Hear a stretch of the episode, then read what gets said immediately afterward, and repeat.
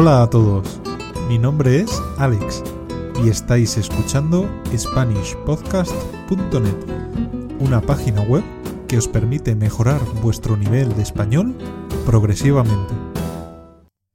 En español hay cuatro artículos indefinidos. Un, unos, una y unas. En este caso, no existe un artículo para el género neutro, ya que no tendría sentido. ¿En qué se diferencia el artículo indefinido del artículo definido?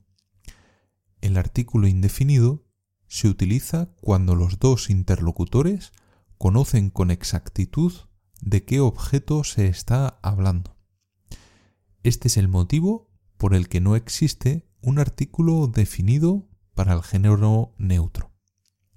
Por ejemplo, me mordió el perro de Juan. Puedes decir esto cuando las personas que estáis hablando conocéis a Juan. No puede haber otro perro. No puede ser otro perro.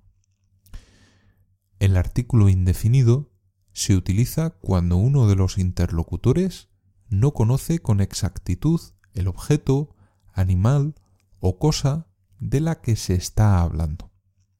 Por ejemplo, me mordió un perro. En este último caso, estás diciendo que te ha mordido un perro que no conoces. No sabes de quién es. Puede ser cualquier perro. Veamos algunos ejemplos. He visto una película. He comprado unas camisas. Necesito unos lápices. Entender la diferencia entre el artículo definido y el artículo indefinido es importante en español. Voy a decir algunas frases de ejemplo para que practiquéis con esto. Imagina que estás hablando con un amigo sobre el último coche que te has comprado. Tú y tu amigo habéis estado mirando diferentes modelos y ya te has decidido por uno que te gusta.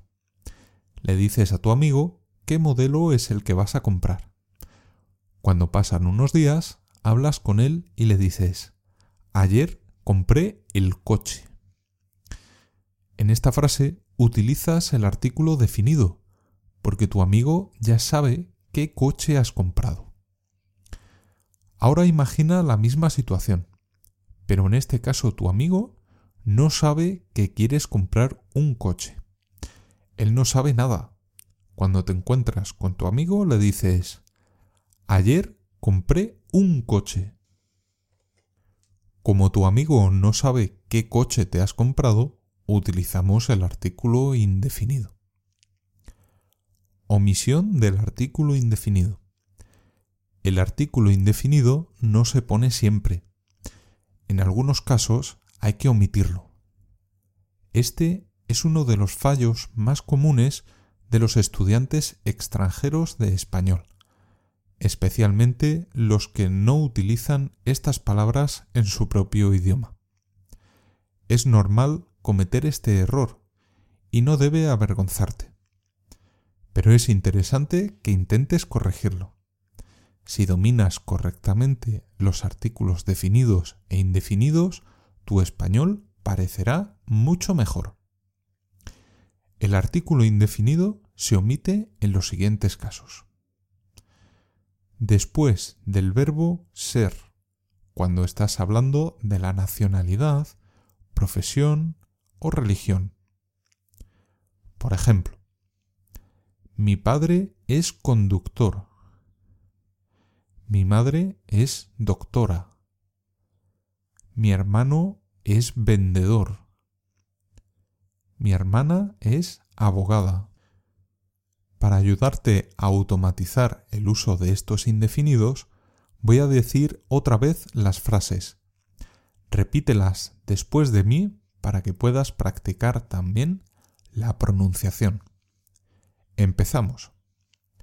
Mi padre es conductor. Mi madre es doctora.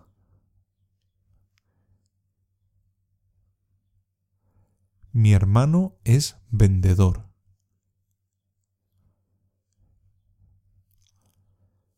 Mi hermana es abogada.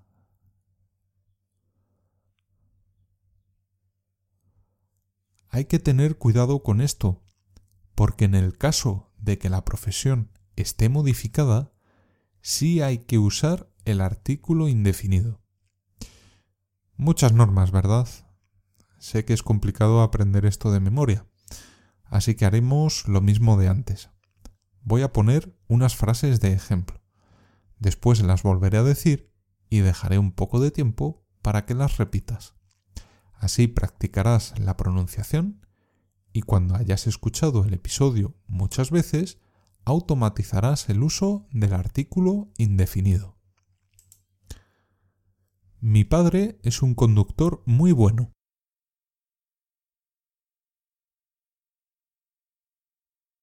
Mi madre es una doctora muy buena.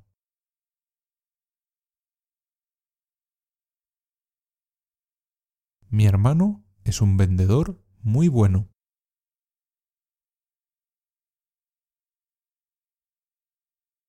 Mi hermana es una abogada muy buena.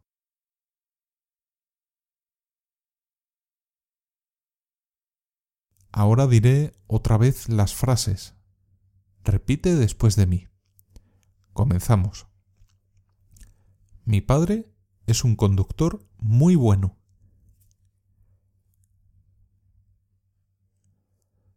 Mi madre es una doctora muy buena.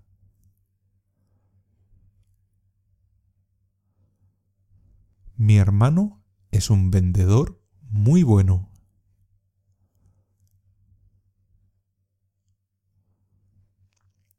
Mi hermana es una abogada muy buena.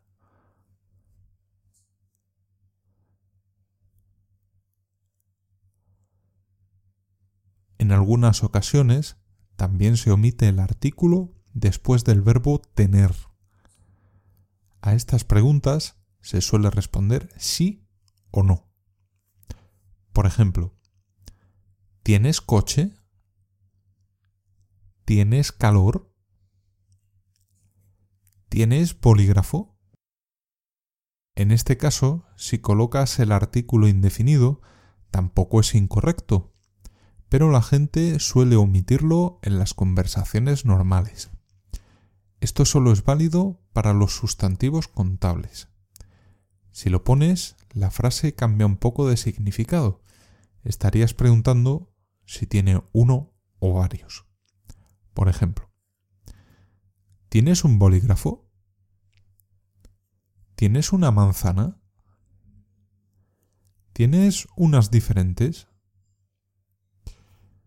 No dejes de escuchar otros capítulos de Spanish 101.